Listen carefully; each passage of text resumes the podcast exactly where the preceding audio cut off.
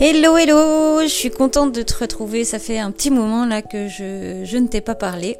Et d'ailleurs que je ne me suis pas installée derrière mon ordinateur pour rédiger. Euh, donc voilà, je me suis confrontée à, euh, mon ego qui m'a joué des tours et euh, qui m'a fait procrastiner. Et d'ailleurs il continue parce que là, ça fait le troisième enregistrement que j'essaye de te faire. Et euh, je trouve ça toujours euh, super intéressant et même très amusant de voir euh, comment est-ce que notre mental, notre ego vient nous mettre des bâtons dans les roues.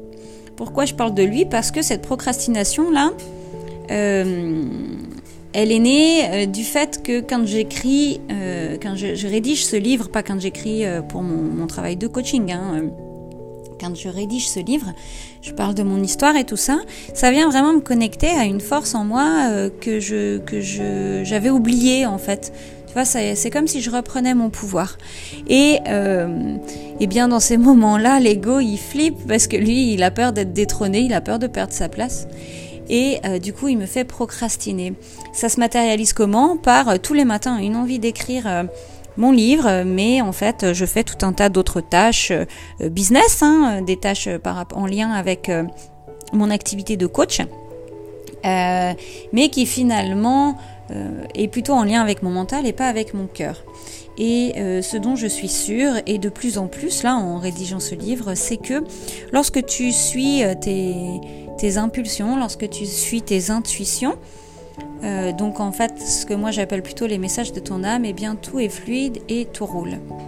Mais voilà, lorsqu'on a eu l'habitude de vivre de la souffrance et de la difficulté pendant des années, eh bien euh, on préfère garder une forme de masque et donc procrastiner en gardant des schémas euh, répétitifs, des choses qu'on fait d'habitude en fait, et qui nous maintiennent dans un non-accomplissement de qui on est parce que, euh, enfin pour moi, notre incarnation, elle a vraiment un sens et pour que ton incarnation prenne sens, bah, c'est important de prendre pleinement ta place. Et prendre pleinement sa place, ça veut dire récupérer son pouvoir.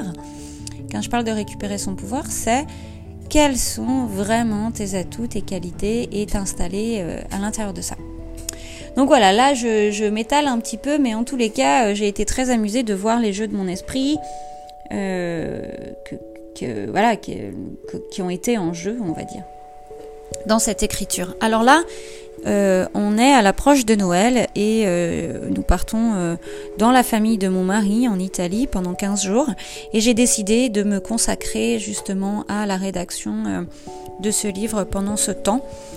comme ça, voilà, j'aurai une, pause au niveau de mon activité de coaching avec les personnes que je, coach. En plus, elles, sont contentes comme ça, elles font une pause aussi pour les vacances.